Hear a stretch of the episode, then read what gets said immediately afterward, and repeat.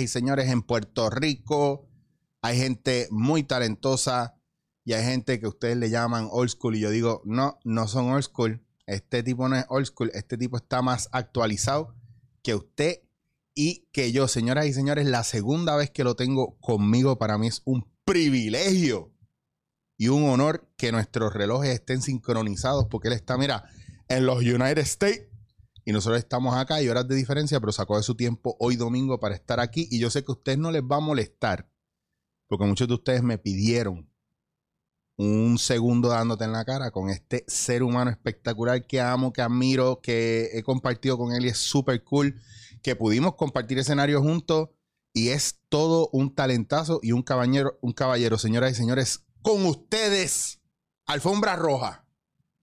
Para Here's Johnny. Johnny Rey. ¿Qué pasa? Desde los estudios Johnny Rey. Desde los estudios este, Rey Bass Entertainment, la cocina mía. Mira, gracias por esa intro. No, gracias. Gracias. No, gracias a ti, brother. Siempre y siempre lo he dicho y te lo digo de frente y te lo digo eh, y se lo digo a todo el mundo. Me encanta eh, co- compartir contigo. Me, me encantó trabajar contigo. Estamos de aniversario con lo de el, el- el show en el Choliseo. Tú sé que eso fue Ay, brutal. sí.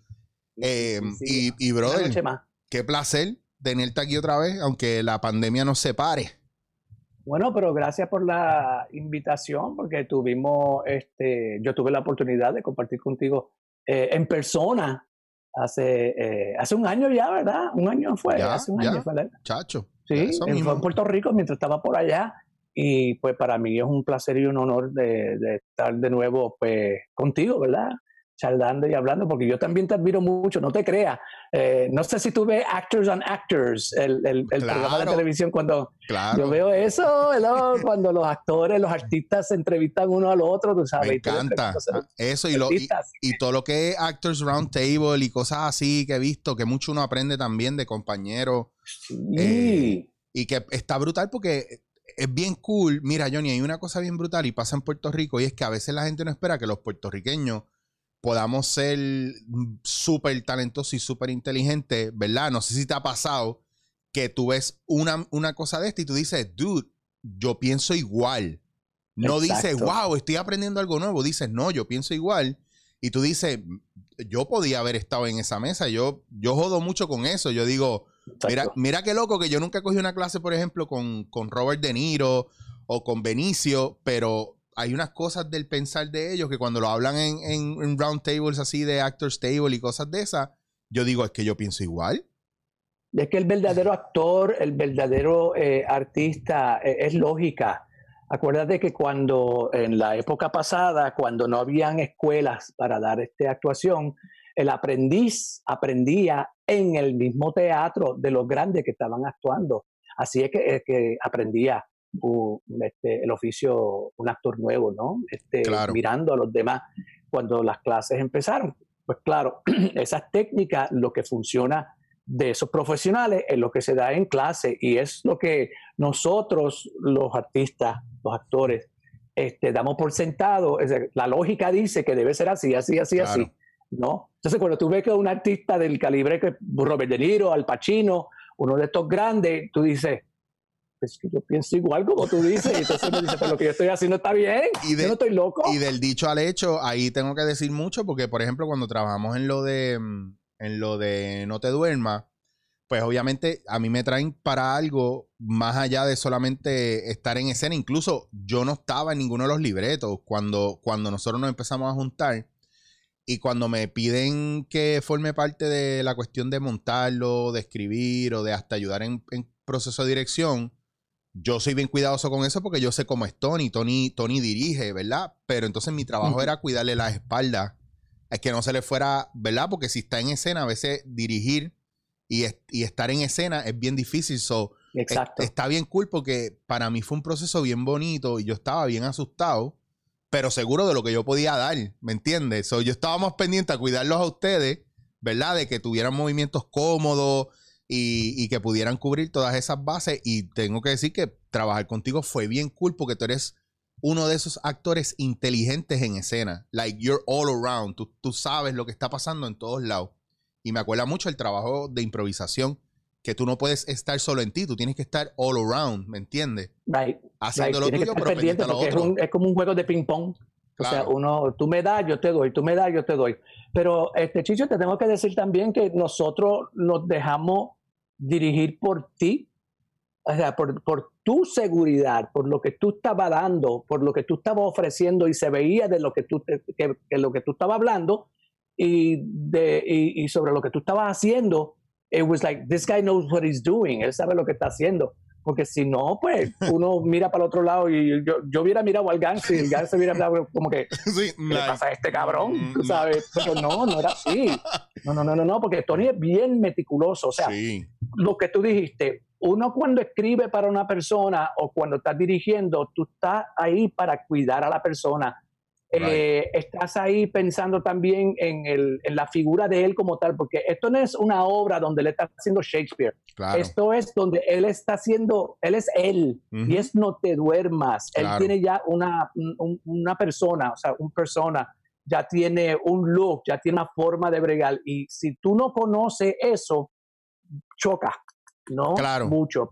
Sí, Entonces que- tú lo que estabas eh, eh, llevando y sacando lo mejor de él para presentarlo en un espacio como el Choliseo, como lo que se hizo. Pero, él, pero encima de eso es que tú conoces su trabajo. claro. Es como un director que estaba trabajando conmigo, eh, eh, que lo amo, lo quiero, lo- me- ¿sabe? Y él trabaja conmigo mucho y con Lorna, este, que fue que me dirigió este, los shows míos en Bellas Artes. Él conocía todo lo, él conoce todos los personajes míos. Él sabía con quién estaba bregando. Claro. Entonces él bregó accordingly y a la misma vez me sacó un montón más. ese de lo ese que Víctor, ese. Víctor fue el que te lo. Víctor. Bueno, a mí me encanta, brother, a mí me encanta trabajar con Víctor. Los proyectos que he Oh. hecho con Lorna, Víctor está ahí. Yo pienso, me, me enfogona no trabajar más con él. Víctor es muy bueno, tiene una capacidad de adaptación y de, y de update brutal, Sí. tiene un timing brutal, un tipo bien, bien, bien. no, a mí me encantó trabajar con Víctor, todos los proyectos que he trabajado con él, aparte que es un, he's a team player. No, entonces, el- el- encima de eso, o sea, yo he tenido la dicha, por ejemplo, al conocerte a ti, gracias a Lorna, porque Lorna fue que nos presentó, eh, eh, contigo, con Víctor, ustedes son maestros, ustedes dan clases, ustedes enseñan, ustedes estudian y a la misma vez en- eh, eh, enseñan, instruyen. Y yo acá, sí, tomo mis clases de actuación when I can afford it, porque aquí son bien caras, son bien Right, caras right. las clases. ¿no? Eh, y ahora pues se están haciendo virtualmente, donde yo he podido, pues un fin de semana, pues virtualmente, pues estar con, con eh, él no es un gurú, porque él tampoco se, se, se cree eh, eh, eh, Dios como algunos acting coaches o teachers, ¿verdad? No, él simple, sí, porque hay unos cuantos que tú dices, pero ¿por qué yo te tengo que confesar todo lo que yo hice desde chiquito? Tú no tienes que saber qué es lo que yo hice y de dónde yo estoy sacando esto. Eso lo sé yo. Claro. Yo sé cuáles son las herramientas que estoy usando yo. Y yo no te lo tengo que decir a ti a la clase completa con quién yo me acosté, con quién yo no me acosté, porque yo tengo trauma. Eso no es. ¿sabes? Y hay algunas clases que son así aquí, que yo digo, Claro. "Mira, a mí me pasó una vez que yo hasta me puse pico a pico con el maestro y después no, no fui más, porque ¿por qué te tengo que estar diciendo yo a ti mi secreto íntimo para entonces ir a beber Claro. contigo a un bar? ¿Qué es eso? Tú, el, el que necesita este clase eres tú y un psicólogo también para que bregue Ajá. contigo. Bien brutal. Pero este señor, pues, uno brega y uno aprende y uno absorbe y uno está en constante evolución y aprendizaje. Y una de las suertes que tengo yo aquí en Los Ángeles es que yo no tengo muchas amistades. Y las amistades que yo tengo son jóvenes, porque yo trabajo en Universal y trabajo con mucha gente Claro. joven. Así que estoy constantemente rodeado de gente mucho más joven que yo, que me ven igual como ellos, porque yo tengo amistades que ellos me dicen, tú tienes la edad de mi papá, porque yo no le digo exactamente cuántos años tengo, pero ellos saben que yo soy mayor. tú, pues, tú tienes la edad pues, de mi papá, pero yo no te veo como si fuera tú, yo te veo como uno de nosotros, ¿sabes? Tampoco es que yo estoy yendo a beber y, y a brincar y a saltar y Claro. a amanecerme, porque tampoco soy eso. Yo no, yo soy bien boring, yo soy bien aburrido. Me encanta estar en mi casa. Esta época de la pandemia para mí ha sido, o sea, triste por un lado, porque tengo amistades que se han enfermado, gente que yo sé que pues han pasado a otro plano debido a, a la enfermedad, ¿no? Que se han enfermado. Pero para mí, a mí me encanta estar en mi casa, inventando y haciendo y, y- y- y escribiendo y editando. A mí me encanta editar. Yo estoy, o sea, como tú dijiste al principio, eh, me encantó que tú dijeras eso. Wow, gracias. Este, que tú dijiste que no soy old school. No, Eh, para nada. ten- te- tengo, tengo, tengo, llevo experiencia, que esa es la diferencia. Sí. Tengo mucha experiencia porque llevo mucho tiempo haciéndolo, pero tampoco me he considerado que soy old school. Cuando yo veo, no, porque el viejito, yo el viejito. Yo parezco un fucking viejito. sabes. Look, look, hello, eh, eh, eh, hello, tú sabes. Yo sé que tengo la edad, pero no me siento así tampoco porque tengo la energía. Quizás por no tener hijos, porque sé que tener hijos, que Dios bendiga a la gente que tenga sus hijos, eso envejece, porque una vez que tú tienes un hijo, eso es a cuidarlo para el resto de tu vida. Y tú preocupado a las 3 de la mañana que tu hijo no ha llegado todavía, y tú al lado de este teléfono que me llamen que no vaya a tener un accidente a mitad de la noche, Dios mío, ¿qué voy a hacer? Y toda esa pendeja. Yo no, yo no tengo que sufrir eso. Yo lo sufrí cuando era chiquito, que yo cuidaba a los hermanos míos mientras mi mamá trabajaba. Y cuando ella llegaba, ya esos nenes estaban bañados, eh, digo nenes, que eran entre nenas y nenes, este, ya estaban este, bañados, comidos y durmiendo. Y mami llegaba a darse su bañito y a descansar, porque ya estaban todos, ah, yo me encargaba de ellos cuando llegaba de la escuela. Yo llegaba de la escuela, mami se iba a trabajar. Ah, pues ya, y yo era que los cuidaba. ya tú pagaste, ya tú pagaste el, el, el peaje de, del Parenthood. Sí, por eso es que la gente me dice, ¿tú no quieres hijos? Y yo dije, no, ya yo los crié. Cuando chiquito, yo bregué con ellos, tú sabes. Incluso estaba hablando con mi hermanita más chiquita hoy, bendito, que e- es así. Eh, si, si ella se portaba mal, uno no le podía poner la mano encima porque mami me caía encima si yo le daba esa nena, porque era la más chiquita de casa. No la podía tocar. Pero se portaba bien, se portaba bien. So, so la, la pandemia a mí- a mí me, me- me- hasta cierto punto ha sido algo positivo, lo convertí en algo positivo para mí, porque me he seguido moviendo y aprendiendo cómo usar eh, diferentes plataformas de, de edición. eh, eh, saqué tiempo para escribir. Ahora mismo estoy, eh, eh, cogí uno de los cuartos, porque yo tengo dos salas, dos salas, yo tengo una sala, pero son dos cuartos dormitorios. Pero yo decidí agarrar una de las salas que yo estaba usando, digo sala, una de los cuartos dormitorios que convertí en sala. Ok. I call it the, the- the man cave, ¿verdad? Ok. Eh, que ahí es donde yo veo televisión y, y- y nada, veo televisión. Entonces, para editar, he estado usando la sala. Aquí yo tengo sala, cocina, comedor, un open concept, ¿verdad? Lo que tengo aquí.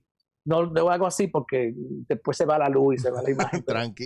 este, yo me siento en una esquinita y tengo una mesita donde yo edito, donde yo escribo, yo- pero cada vez que tengo que filmar, tengo que montar luces o monto un green screen o monto algo y me toma horas en lo que monto para entonces quitarlo todo, porque lo estoy haciendo aquí en la sala. Entonces decidí tomar el man cave y dije, coño, todo este problema que estoy pasando, pues vamos a convertir el man cave, voy a convertir el man cave en mi estudio slash editing suite. ¿verdad? Bello. Bello. Y ya, o sea, yo me volví loco, yo fui a una tienda de oficina para comprar la mesa hidráulica que sube y baja, que estábamos hablando de eso este, ahorita, todavía no me he llegado. Eh, eh, uno, uno, unas torres que van a los lados con tablillas y cosas. Tengo mi, este, yo no soy, yo, no- yo no soy eh, un gamer, ¿ok? Porque no soy gamer, porque yo no tengo tiempo para jugar y, y a mí pues yo creo que ya yo, lo último que yo jugué de juego fue allá en, en la época eh, arcaica de Nintendo con los Mario Brothers Oh, y yo me acuerdo Hay que actualizarte. Sí, sí, sí, ya, ya esa fue la última vez y a mí yo me enfogoné y no jugué más porque yo este, lo estaba haciendo, a mí me operaron, ¿verdad? Eh, hace muchos años, cuando yo empecé, esto no es un show, empezando el programa de televisión, a mí eh, eh, me dieron unos dolores y unas cosas extrañas aquí en el lado, en el costado eh, izquierdo y yo me fui a chequear y tenía un tumor en un pulmón. Oh, wow. Entonces, eh, y me acuerdo, eso fue en el 1992, porque yo me acuerdo como si fuera ahora, yo estaba en la fila del cine esperando ver Bram Stoker's Drácula con Gary Oldman. Wow, actorazo. Y eso fue cuando los cines todavía, antes de, hacer- antes de que Plaza Las Américas hiciera el- el- el- la renovación grande que hizo y cambió los cines, los puso todo arriba, había unos cines afuera, este, abajo, que uno entraba por el parking, por una de las entradas. Y yo me acuerdo que estando en la fila, yo sentía que yo respiraba y sentía como burbujas, como si fuera ¿sabes cómo la, la, la, el- el- la- la piedra que hay en las peceras para dar oxígeno a los Sí. peces. Pues yo sentía como si fueran muchas burbujas pasando por eso, así, así era que yo lo describía. Y yo fui al doctor a chequearme y dijeron que yo tenía un tumor. Yo le pregunté cuáles eran mis opciones, cuáles eran mis opciones, porque no sabían si era canceroso o no. A esa edad, empezando, esto no es un show, empezando. Wow. Y, y- y me dijeron, si lo deja pasar mucho tiempo, si es un tumor benigno, se puede formar en un tumor canceroso. Eh, mucha gente, el problema que, de que tiene mucha gente es que se dan cuenta muy tarde o no le hacen caso y una cosa que se pudo haber arreglado mucho antes, después se complica porque le Claro. dejan mucho tiempo pasar. Pues te digo, Chicho, en una semana, en una semana desde que me diagnost- di- diagnosticaron, Mm. desde que ajá, pasó eso, ya en una semana yo estaba operado. Wow. Yo, yo no voy a jugar con esto. yo no voy a jugar con esto. Entonces ellos me dijeron a mí, te vamos a abrir, vamos a hacer una biopsia. Si es canceroso, tenemos que llevarte más de la mitad del pulmón. Es lo que me dijeron. Oh, shit. Si no es canceroso, pues entonces lo que vamos a hacer es quitarte el cantito y ya te cosimos. Y ya tú estás entonces en recuperación, ¿verdad? Ahora, si te tenemos que quitar parte del pulmón, pues entonces este, a mí me prepararon de que iba a tener tubos y cosas, que cuando yo me despertara, que no tuviese miedo, que no me friqueara, que todas esas cosas, yo dije, ya. Pues yo me Wow. acuerdo que cuando yo desperté, lo primero, primero que yo hice, que yo estoy consciente, antes de abrir los ojos, que estoy consciente, fue tragar. Yo hice, a ver si tenía los tubos pegados en la garganta y eso, y no los tenía. Y cuando abrí los ojos, estaba mi mamá y mi mejor amigo estaba eh, eh, ahí, estaban los dos mirándome cuando yo desperté. Eh, y me acuerdo que empecé a llorar porque yo no tenía los tubos. Entonces lo que yo tenía no era canceroso, era benigno. Entonces pues lo que hicieron fue, eh, me dijeron que parecía este, un cantito de salchichón, un pepperoni. Y lo que quitaron. Wow. Eh, Qué y fuerte. desde entonces yo me hago todos los exámenes, ya dejé de hacerlo, pero y no aparece en los exámenes que No me sale- habían operado. Mm, ok. O sea, el pulmón está completo, todo está completo. So, ¿por qué yo estaba diciendo eso? Gary Oldman, Drácula. Estamos, estamos, estamos hablando de acting y, y esto se fue para allá. Y eso que es, pe- eh, eso es Pelegrino nomás. Pelegrino, porque tampoco es vino. Diablo, tú sabes. Pelegrino, estoy no, tomando. Cuando yo me quiero ir para abajo, que me quiero coger una loquera, yo a pulso de Periel con limón toda la noche. That's my drink. That's my fixer. Periel toda la noche. Eso, eso me quita la sed porque aquí Periel, a mí me gusta el vinito, yo iba a tomar vino, pero como tuve un dolor de cabeza esta mañana, que dije, sé que voy a tomar vinito más tarde, dije, déjame, quédame tranquilito. Pero mira, Y tomo, ahora que tú dices lo del vino, vamos, déjame, y perdona que, que del Ajá. brinco, porque habla, hablamos de la actualización tuya en cosas que están pasando ahora y esta pandemia ha sido productiva para ti porque tú has hecho muchas cosas en redes sociales, especialmente tienes un cooking show. esto es bien curioso. Este, Yo vi la, la- yo vi el, el, el, el sándwich de atún y el y la, la caprese, sabes que la voy a hacer. Pero la receta- caprese. ¿No, no viste, ¿No viste los espaguetis con huevo? Que ese fue el primero que yo Sí, hice. ese fue el primero, exacto. Ese fue el primero. y la gente pensaba que era embuste. Y dice, espagueti con huevo, ¿y cómo es eso? No, Uy, Y, y tú siempre dices el vinito que Y- te estás bebiendo, que Sí. You were you are Pues- well informed.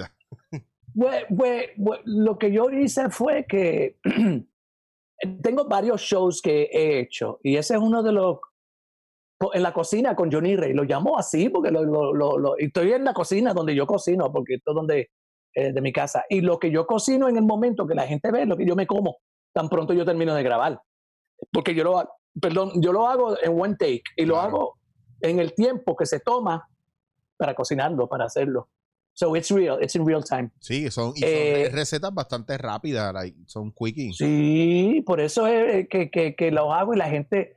Tengo una fanaticada, tengo, o sea, mi Facebook, yo tengo dos, dos páginas en Facebook. Uno es Johnny Ray, el otro es Johnny Ray Rodríguez, que es el entertainer, el artista, la, la de esto. Ok. Y esa página ha explotado de una manera y mis fanaticadas son housewives, son amas de casa Muy bien.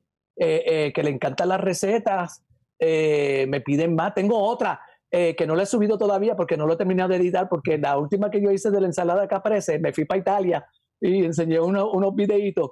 Y en esta otra me quedé en Italia porque es, un, es este espagueti con, con, con, con albahaca, Sí. pollo, tomate romano.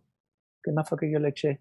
Sea, pollo, albahaca, tomate romano y aceite de oliva. Porque- Entonces, pues yo decidí quedarme en Italia y, a- y- y yo digo dentro del mismo video, pues vamos para Italia un ratito. Entonces estaba buscando todas las cosas donde yo he estado en Italia, fotos y videos que yo grabé en Venecia, en Florencia, en Roma, en- pero pedacitos porque tampoco quiero aburrir a la gente, ¿verdad? Eh, y se ha convertido en, el- en- en un éxito el cooking show que, debido a la es que pandemia. está nítido y es agradable y aparte de que cuando uno, si tú tienes una experiencia fuera de lo, de lo que la gente usualmente tiene, yo viví en la Toscana, en, entre Firenze y Pisa, en San Uh, Miniato, al lado de San uh. Gimignano, San Gimignano. que, tiene- que de ahí vienen unos vinos espectaculares también, usualmente blancos, por eso cuando yo te oigo hablando, me acuerdo de esos años, yo tuve una novia en, eh, allá mismo en San Miniato, eh, que era dueña de un bar, y aprendí un montón porque yo estuve estudiando allá teatro porque me gané una beca y estuve unos meses estudiando con la Silvio D'Amico en Roma que ellos hacían en San Miniato, cogían el pueblo completo y hacían como, como un, hacían clases especiales, ¿verdad? Un campamento que duraba como tres o cuatro meses y era una escuela europea, venían de, de Rusia, de Francia, de Inglaterra, entonces se juntaban ahí profesores y estudiantes y el pueblo prácticamente lo cogía toda la escuela. Wow. Y nos quedábamos en hostales y en, y, en, y en monasterios que habían ahí que los habilitaban para los estudiantes. Y qué sé yo, ese día nos levantábamos y teníamos clases esa semana de un mismo curso en, en una dirección específica que tenían un salón gigante y ahí hacíamos, eh, qué sé yo, este, estudiábamos cosas de Pirandello, de comedia del arte, o sea, fue bien brutal. Entonces me acuerdo, tú me hablas de eso y yo me acuerdo pues de la experiencia culinaria allá porque yo no entendía muchas cosas que pasaban porque vengo de cocina puertorriqueña, que eso es, olvídate, eso es cuantos más ingredientes mejor. Uno le echa, Dios mío, como decía mi mamá, la madre de los tomates, le echaba de todo. Hay, hay- ahora que tú dices eso, hay un muchacho que conozco, eh, flight attendant, que no voy a decir nombre, no voy a decir nada, pero no puedo comer la comida que cocina. No puedo comer la comida porque le echa adobo, le echa, o sea, encima del adobo le echa sal, le echa ketchup, le echa, le, cuanta madre haya. Entonces tú te comes, tú coges un sorbo, una cucharadita de lo que tu, tu boca se tranca toda. Este, quedas loco de los salados, de, es que es que tiene todo. Yo no puedo cocinar así. Yo, Yo- cocino bastante limpio. sí, eh, Ah. Y a mí me gusta, pues yo tengo mi adobo. Yo no me fui Claro. a la huelga cuando eh, todo el mundo se fue en contra de- del adobo Goya por lo que pasó con este señor y el presidente y la cosa. claro. O sea, yo tengo mi adobo, tú sabes, este, y cocino con adobo. Y cocino con poco, porque el adobo es sal, sabes, Claro. con, con todo lo demás, pimienta, y ya tiene todo. Le echo, sí, como el adobo que yo compro no tiene pimienta, pues yo le echo pimienta aparte. Pero, Pero a mí me encanta el aceite de oliva. Y uno Eh, sazona, eh, y uno sazona según lo que esté haciendo también. A mí me encantan los aceites de oliva. Yo viviendo en Barcelona, yo compraba en cooperativas de aceite.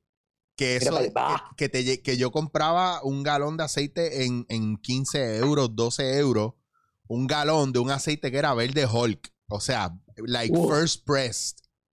Oh my God. Que tú lo ponías en un pedazo de pan y tú olías la oliva ahí. Es como. Y lo probabas y se y te amarraba el pala. ¡Ah! Se- ¿Cómo se llama el pan con el pan con ajo que en Barcelona es bien ah, el este, pan tumaca. Pa, el pan tu- eso, pa, ahí está. pa am tumaquet. Eso es pan con tomate, que eso es. Tú coges el, to- el pan, coges pan de payés, que es el- la barra, el, el grande gordo, que lo hacen en, en- con, con leña, y tú cortas eso, lo pones al grill, y después coges, le pones aceite de oliva, le raspas un ajo, y después le raspas un tomate encima. ¡Wow! Cuando, mira, te voy a decir una cosa, cuando vengas a la isla, oye lo que te voy a decir, y te lo voy a decir aquí, Johnny Rey, mi compromiso contigo. Yo tengo una persona que prepara pan de payés aquí en Puerto Rico en Horno de Panes, que es amigo mío, y tengo otro amigo en Aguadilla que hace, eh, que son los de los de Levain, eh, que es una panadería allá también que hacen pan francés y pan de payés. Ave Te voy María. a conseguir pan de payés y donde sea que no, yo te vea, yo voy a hacer un grill y yo voy a grillear y voy a conseguir tomates de viña y un buen aceite catalán Uh. porque tengo aquí. Y te voy a hacer pan and tomaca. Pan Oh tomaca es lo que hay. Ve, esas son las cosas que la gente no sabe de uno, porque como lo que ven a uno como comediante nada más, o lo que uno hace, pues, pues, es lógico, o sea, tampoco uno le puede culpar. Pero a veces cuando uno hace una cosa fuera de lo que la gente está acostumbrada, pues la gente siempre duda. Y, y, y de verdad que tú cocinas. O una vez yo fui a, una- a, a un casting y tenía que ser un padre que tenía que saber cómo eh, eh, eh, ponerle pañales al bebé. O sea, yo cuando chiquito, pues yo cuidaba a los hermanos míos. Yo fui al casting y como yo no tengo hijos, lo primero que me preguntaron, ¿tú tienes hijos? Yo dije, sí. Bien. Yo dije, no, yo no tengo hijos. Entonces, ¿cómo tú sabes dar pa- Entonces, tú, tú dices que tú sabes poner pañales, pero tú no tienes hijos. Y yo, pero es que yo sé cómo hacerlo. Yo no tengo que ser padre para poder poner un pañal. Típico, eso es típico. Entonces la gente pues, y en las redes sociales, pues tú sabes, siempre tiene el que se hace el más cómico. Y a veces yo digo comediante, ¿sabes? Porque te ponen un, un comment o algo. yo, y esto se supone que sea cómico o yo no sé con qué intención esta persona está diciendo esto, porque yo no estoy oyendo lo que está diciendo, ni tan siquiera puso un emoji o algo para Claro. entender a ver cómo fue que tiró la línea. sí, la- Hay, hay, hay, a ver, Están shooting Perdón, perdón. blanks, están shooting blanks, porque a mí me pasa también y es una, ¿cómo te digo? Yo a veces saco tiempo para pa address that type of behavior, ¿verdad? Pero en el podcast, no directamente, sino una cosa que la pandemia me ha dado es que yo hago esto dándote en la cara, pero yo he ampliado, ¿verdad? El- el- el- la oferta en mi canal de YouTube y ahora hago tres o cuatro podcasts adicionales con otros nombres y otros temas como, como si fuera un canal con diferentes programas, pero el host Right. soy yo. Y, una de y hay una de las cosas que me pareció interesante que yo no pensaba que iba a suceder era que estuviera yo solo frente a cámara media hora hablando de algo. Y una de las cosas que hablo es de la gente que es súper inescrupulosa y parece que las redes, le- ese es su superpoder de villano y ellos se dedican a simplemente a criticar por las redes. They don't know you, but they Right. talk to you like they do. Right. Entonces Right. se hacen una película en la cabeza de cómo se supone que tú seas como artista o, espérate, pero yo no conocí esa parte de ti. Y a mí una- uno me dijo, diablo papi, yo no sabía que tú tenías este podcast, tienes que darle más publicidad. Y yo, no, cabrón, tú eres que vive en una burbuja. Así mismo es. What the fuck? Así mismo. Adiós, pero qué bueno, yo no sabía de ti, que tú estabas desaparecido. Desapareció, no, yo estoy aquí, lo que pasa es que me descubriste ahora. Lo que pasa es que te estaba viendo, viendo los videos mierda eso que tú ves ahí de, de, de, de mujeres tuerqueando nada más. Sexualqueando y, y TikTok, las cosas. TikTok me da gracia, TikTok a veces me da una idea. A mí nunca me ha dado con, con, con, con hacer algo para TikTok. Eh, primero se, eh, los rumores esos que si los chinos cogen Los toda tu información y toda la cuestión y, están, y son ah, lo que yo veo, pero hay cosas que he visto que me han dado ideas. Y yo, mmm, esto está Sí, interesante para claro. poder hacer esto así, así, así, así. y puedes hacer tu Mira versión. que hay mucha porquería, pero hay muchas cosas que la gente dice, a la verdad que la gente tiene para inventar. Eso, sabes. eso es una de las cosas buenas de las redes sociales. Yo a veces estoy en un binge de YouTube e Instagram back and forth que yo tengo que quitarme. Y tú sabes cuándo me empieza a quitar cuando se vuelve repetitivo. Y digo repetitivo es Mm. que es diferentes personas, pero de repente es más o menos el mismo tema. Y yo digo, haciendo lo mismo. "Hmm, aquí está pasando algo. El algoritmo me está dando lo mismo todo el tiempo. Y lo quito. Dios mío, yo estaba hablando de eso con mi hermana hoy, Sí. sobre el algoritmo este que me tiene loco. Este, me enfogona. Yo sé que hay veces que gente no le va a dar like o no comentan, por ejemplo, no, no hacen un comentario en mi Facebook, porque si hacen un comentario, cada vez que otra persona hace un comentario, le hace ping el teléfono de ellos o lo que sea, que otra persona hizo Claro. un comentario. Y la gente pues le molesta, porque a mí me pasa, yo le doy, yo hago un comentario y cada vez que pues alguien hace otro comentario me sube y yo pues es que no me interesa el comentario del otro o de Claro. la otra, tú sabes. So, entiendo muchas veces que la gente no hace un comentario. Em, em, sobre el algoritmo, me molesta porque a lo mejor hoy me interesó ver un caballo, pero mañana no. Y me Claro. siguen subiendo fotos de caballo, caballo, caballo, y es lo único que veo, entonces no veo más nada. Y digo, pero ¿qué pasó aquí? Sabes. Eh, eh, y yo digo, mi hermana estaba hablando de lo mismo. Dice, ay, yo le di una foto de, de fue un muchacho o algo. Entonces todos los días veo el mismo muchacho, el mismo muchacho. Y yo, bueno, eso, Sí, porque se vuelve popular dentro de tu red. And I hate it. I don't Sí. like it because then I don't see anything else. Otra cosa que me molesta mucho y que me, pasa, me está pasando, hablando de, las, de la mesa hidráulica, la que sube y baja. Mira, este, Chicho, este, yo estaba, antes de comprarlo, yo lo estaba hablando con un amigo mío de que quería comprar la mesa. Spooky shit.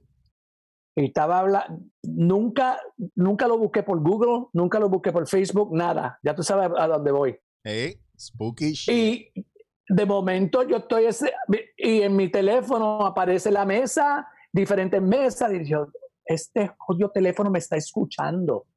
Esto es Alexa, Siri, eh, ¿cuál es la otra? Amazon, o todo eso, esos cabrón y cabrona juntas, Sí. juntos en, en un teléfono, porque te está escuchando. It's picking up what you're saying. Yo no me O atrevo. es un conspiracy theory. Bueno, yo te voy a decir una cosa. Yo, a mí me gustan los conspiracy theories y yo los veo. Ahí salió por Netflix una, un, una, un documental. Elena, Lo voy a ver. tú sabes cuál es, ¿verdad? Lo voy a ver porque vi, la promo ayer cuando estaba viendo este Cobra Kai eh, Dude. buscando cosas. Sí. ¿Cómo se llama el documental ese que están dando en Netflix, que es el de las redes sociales? Social Dilemma. Social Dilemma, que te está escuchando, está pasando por unos de estos, están ahí chequeando. Yo dije, uy, uy, uy, tengo que verlo, pero Sí. anoche no lo quise ver porque no quería, Yo quería dormir. Yo tengo miedo de verlo porque siento que después que lo vea voy a borrar todas mis redes. yo no me atrevo Mira, ver- pero ni ver, ni ver porno con un VPN, nada. sí, es- es- está, está cañón porque sabes lo que yo digo, pero ¿y este anuncio que yo tengo aquí? Ah, porque estaba chequeando lo que yo estaba viendo. Bueno, tú sabes. tú vas a mí, tú, yo te enseño mi teléfono en, en Instagram cuando le doy al search. Lo único que me sale ahora es comida y David Bowie. Es lo único que me sale. O bandas de los 70. No me salen ni culos ni tetas, porque obviamente no le he dado like a ninguna. No le he dado like a eso. Claro, pero si yo chequeo a alguna amiga o algo así o le doy like, de repente cuando miro son culos y tetas nada más. Entonces, Pero te digo, yo, yo entiendo que supuestamente eso es siguiendo el consumidor porque lo que quieren es vender. Pero Claro. vender qué? Porque, o sea, a, a mí, eh, para mí es un- una invasión a la privacidad porque te está chequeando constantemente. Yo me monto en el, en el carro y el teléfono me dice, five minutes to Universal Studios. Y dices, ¿cómo carajo sabe que yo voy para Universal? O me monto en el carro en, en- en San Diego y, y me dice, este, an hour and no, no, no, no, no, no, to donde yo vivo, aquí, y yo. Y, como- O sea, I feel weird. Entonces, encima de eso, mi carro me habla también. Tengo el carro que...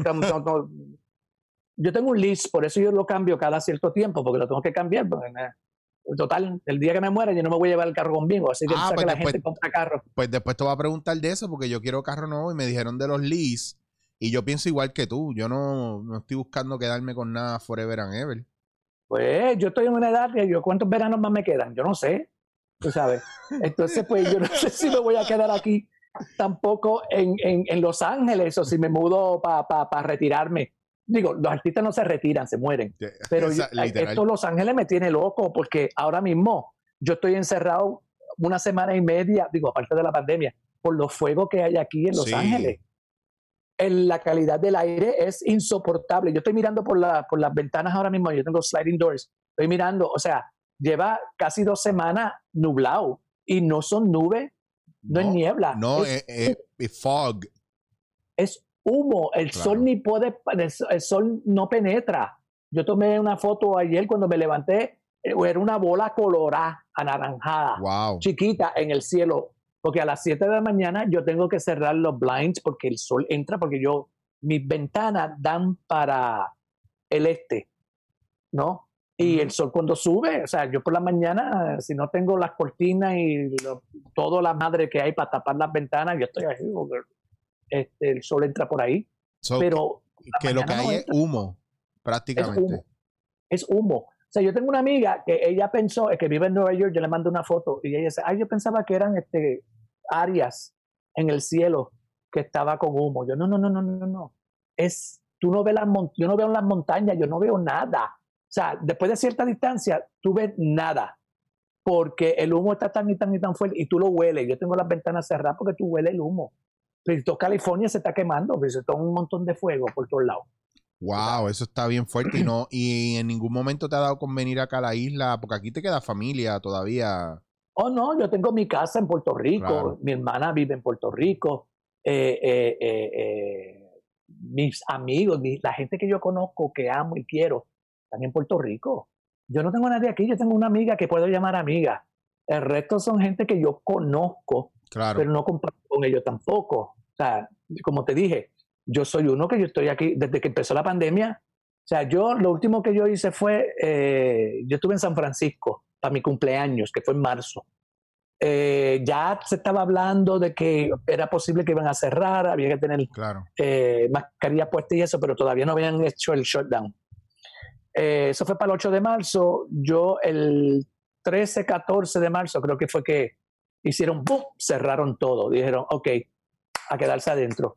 Desde entonces, yo fui a un driving para ver una película que se llamaba Fátima porque me invitaron Ujú. y como yo estaba fiebre, había acabado de, de, de- de sacar el carro nuevo. yo dije, ay, pues voy para allá, mm, en mi carrito, ¿verdad? Y después yo no sabía cómo apagar las luces.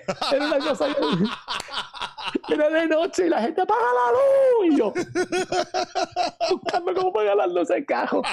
Este, vi la película, este, los, ah, voy a la farmacia, fui a un restaurante los otros días a comer pizza, comí afuera. Entonces es cómico porque tú tienes que entrar al restaurante con unos corudos. Tu comer te la tienes que quitar, Claro. ¿no? Entonces no te dejan entrar a este sitio si no lo tienes puesto. Pero una vez que tú estás dentro, pues las mesas están separadas y a la hora de comer, pues está la familia allá, está la pareja acá, está la otra persona allá y tú estás pues, comiendo. Los otros días había un don que parece que estaba encojonado conmigo porque yo me fui a recortar porque por fin abrieron los salones de nuevo. Eh, eh, lo- lo- lo. Y fui, entonces yo me pinto el pelo. Yo me pinto el pelo desde los 30 años. Y por eso que está, mira, se ve nítido porque está acabado de hacer. Y, y en el momento que me están pintando el pelo, pues yo no tengo la mascarilla puesta porque se la tiene que poner uno aquí. Entonces, eh, eh, el, el barbero, el, el estilista, pues él lo tiene puesto. Yo estoy al lado de una ventana, hay un señor afuera mirando para adentro y en el momento que yo miro, yo veo que le está hablando de mí. Encojonado. Y yo me di cuenta porque yo no tenía la mascarilla en esos momentos. A ver, Oh, eh, este, y yo, pues, ¿qué, qué voy a hacer? Y el, y el- el estilista, que es boricua, me dice, ay, que se vaya al carajo. bueno, pero tú sabes que yo, ah, yo hago, a veces yo estoy en la calle trabajando o haciendo cosas normal, ¿verdad? Y como estoy grabando lo del videoblog, siempre que estoy sin mascarilla, ah, doy el disclaimer de, gente, estoy sin mascarilla por esto y lo otro, pues estoy comiendo, porque estoy aquello, pues estamos grabando, lo que sea, porque la gente, eh, tras que no sigue las reglas, entonces deciden que ellos te van a decir a ti cómo tú vas a bregar con tu pandemia. Thank you. Y entonces es como que, mira, yo te voy a decir una cosa, yo ando sin miedo, pero con precaución. Y pienso que si me va a dar, me va a dar con mascarilla o sin mascarilla, porque esto es una selección natural. Aunque dentro de los conspiracy theories esto sea un virus humano, sigue siendo naturaleza. Tú sabes, survival of the fittest. Mano, y tú me puedes creer a mí que yo soy también como, ¿cómo te digo? Este, soy de riesgo, pues, por cu- cuestiones respiratorias y, y cosas que yo tengo también cardiovasculares, pero yo salí, ah, yo me hice un CBC hace como tres semanas atrás, me dieron los resultados hace dos semanas y me lo leyó la doctora y yo estoy, like, from top to bottom, súper bien, porque llevo haciendo la dieta, llevo cuidándome, comiendo bien, mis suplementos, all of it. Y tengo un pana que me dijo, mira, tú, a ti te pudo haber dado COVID y tú ni te diste cuenta porque tu sistema está bien. Pero como quiera, hicimos un proyecto este weekend, me tuve que hacer pruebas, salí negativo. Like, you never know. Maybe en el, you never know. Y hay gente que está back and forth montándose en un avión y no les ha dado todavía. Y es el centro de contagio más hardcore. So, todavía no entendemos esta mierda, pero vivimos con miedo de algo que no conocemos, ¿me entiendes? Y no podemos vivir así. El trabajo tuyo y el mío se nos fue a pique. Sí. Ayer, ayer nosotros estuvimos grabando todo el día en el Braulio Castillo. Estaba Jerena, estaba eh, Francis, Danilo, pues estamos grabando un show. Ah, sí, yo vi que, yo, yo vi que una foto, yo vi algo, sí, sí. Pues, y ya, tú, y ya, tú, sabes que todo el mundo está nostálgico de puñeta. ¿Cuándo vamos a volver a llenar esto de gente? ¿Cuándo vamos tú tenías algo, tú tenías show pa, más o menos para esta fecha, tú tenías eh, visto volver para acá ahora pronto, ¿verdad? Yo tenía, yo tenía varios proyectos. Yo tenía el show mío de Bellas Artes. Claro. Eh, que se estaba preparando. Primero se había hablado que se iba a hacer en Cagua, pero Bellas Artes Santurce quería que yo lo hiciera allá. Se hicieron los arreglos y iba de nuevo para Bellas Artes Santurce, el show mío grande estaban los monólogos, eh, no voy a decir, porque hay uno nuevo. Ok, ok, pues no eh, Porque tú sabes que estaban las berijas, estaba la guareta, hay uno nuevo, pero no, yo no puedo hacer el título. Ok. Eh, que también eso iba. Yo, este, mi gran amiga Barbara Herr, ella tiene un one man, uh, one man, one woman show, one man show, one woman show que se llama Transmission entonces yo lo estaba llevando para la época de, cuando se celebra este, el orgullo gay eh, en Puerto Rico. La estaba llevando con Lona este, de Nueva York, porque se, presentó en Nueva York con mucho éxito. Entonces se estaba haciendo, eso todavía se está trabajando, ¿no? Pero la, la, la versión en español a Puerto Rico. Y habíamos logrado que iba a ir entonces en un festival LGBT, LGBTQ plus lo digo en inglés, pero es más fácil porque en español todavía no me acuerdo cómo. Sí, no, son y, muchos. Y está bien porque son un montón de letras que están. Son un montón de letras, ¿sabes? y, siguen añadiendo. Yo digo, Dios mío, loco.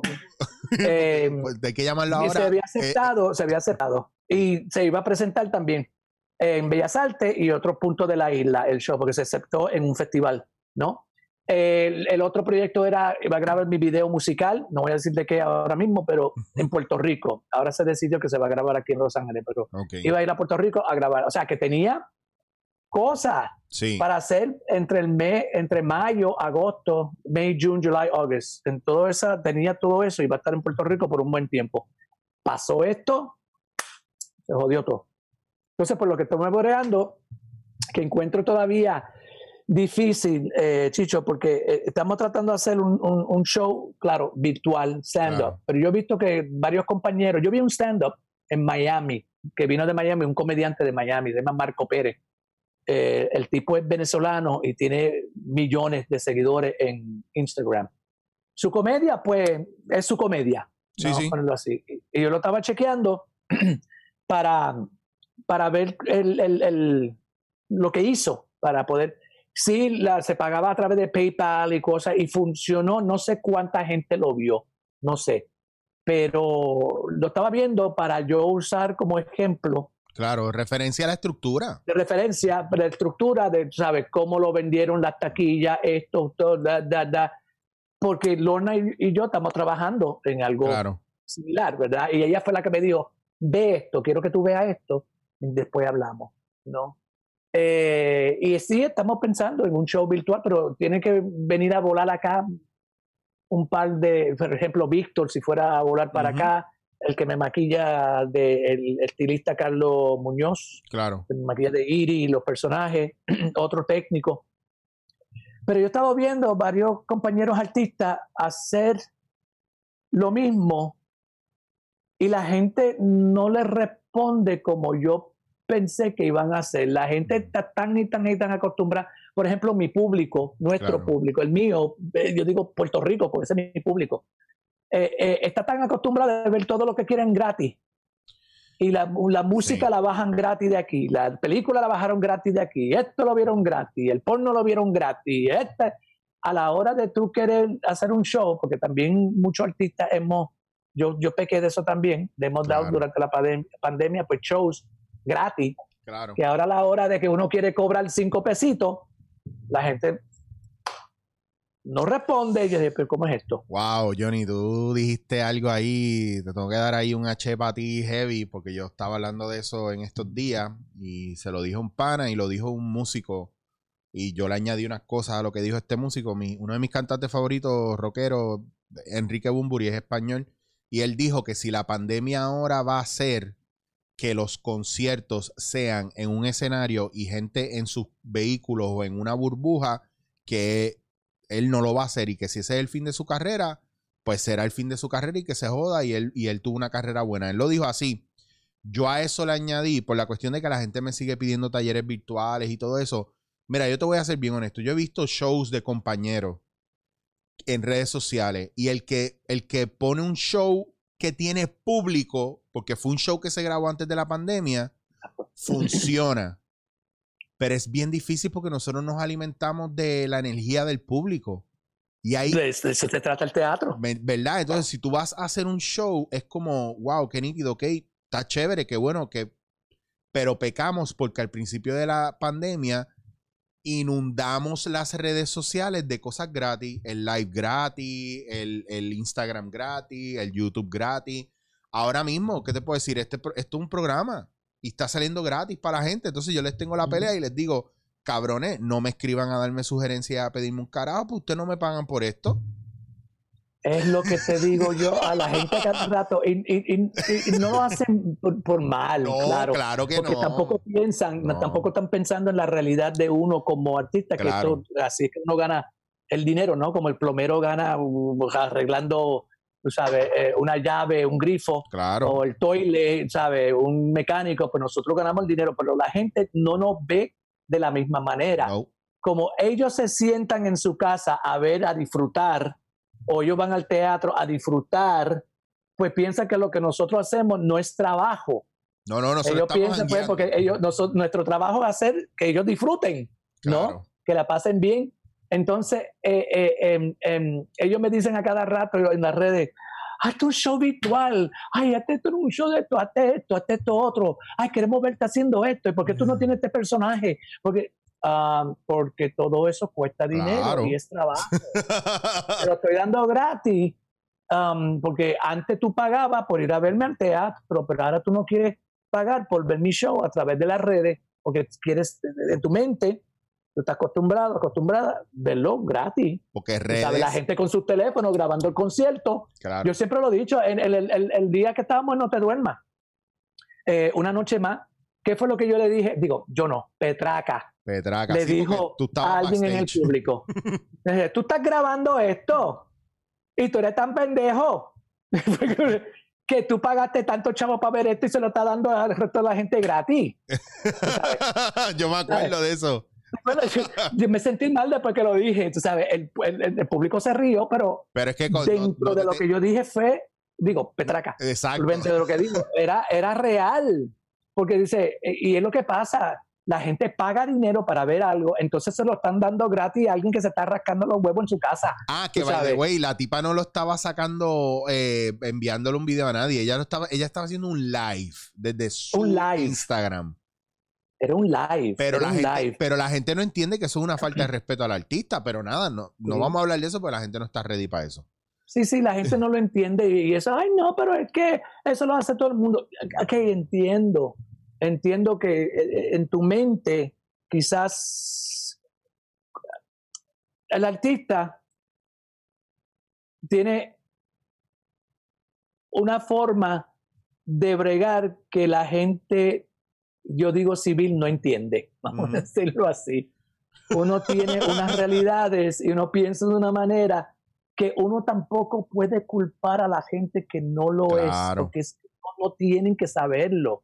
Pero desafortunadamente es algo que, que choca y algo que ellos ven como, pero eso no es nada. Pero sí, sí, sí es algo. O sea, ¿cómo es posible que yo soy, yo soy un comediante stand-up, por ejemplo? Yo estoy haciendo un stand-up. Tú me estás grabando, lo estás dando gratis. En mi próximo show, mi show se limita a, a- a solamente presentarse dos o tres veces porque tú que grabaste se le diste gratis a, toda la- a, a todo el mundo, ya vieron el show. Ese chiste ya no me sirve para un público que ya lo vio a través de las redes porque ya oyeron el chiste. Y vendrá un cabrón que te dirá, ah, pues haces otro nuevo o no tienes más Eh, chistes. exacto. Ay, qué Ah, otro ¿no? nuevo. Pues de- después yo les escupo la cara y se encojonan. Mira, pero. pero ¿sabe lo que pasa? Que yo también pienso que eh, nosotros hemos sido víctimas de, de esta actualización y no saber bregar con la actualización y monetizar de nuestra actualización. Pero sobre todo, como tampoco estamos muy unidos con relación a una industria. Si fuera una industria, sabríamos cómo manejar esto, pero la realidad es que cada uno está por su lado. Por ejemplo, lo que yo digo, eh, de que, digo, y sin ofender a, a gente talentosa, que son muy talentosas y no tienen esto que voy a decir. Si yo me jodí estudiando actuación y dirección teatral, ¿por qué tiene más gente trabajo en mi gremio que no tienen un título que los que tenemos un título? ¿Me entiendes? Porque ahora todo el que entra, ¿me, me entiendes lo que te digo? Entonces, si yo me quejo es que yo soy un chango o yo estoy con un llorado y es como, bueno, yo nunca he visto un cardiólogo que porque tú cogiste un curso en internet de cardiología, whatever, eh, y, y tú dices que tú sabes, él no te va a dejar entrar a una, una sala de operaciones. O sea, a mí me han llamado para que le coachee por teléfono porque tienen un casting en media hora y nunca en la vida han hecho teatro.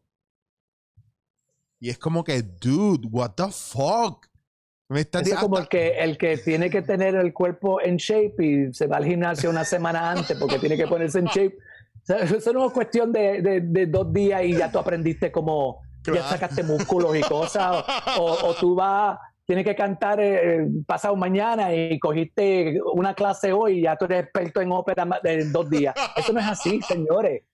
Eso no es así, eso no es así. Está- por eso, Pero la gente no lo entiende así. No es lo mismo como con la tecnología. Por ejemplo, tú, tú tienes ya el talento, tú tienes tu arte y aprendiste a bregar con la tecnología para entonces sí poder tener un vessel, ¿verdad? Para mover esa arte, un medio para mover ese arte, porque como no puedes estar en un escenario, ayer nos pasaba, tú sabes, que pensamos, diablo, y si esto lo hacemos por lo menos una vez al mes, pero es muy costoso también. Sí.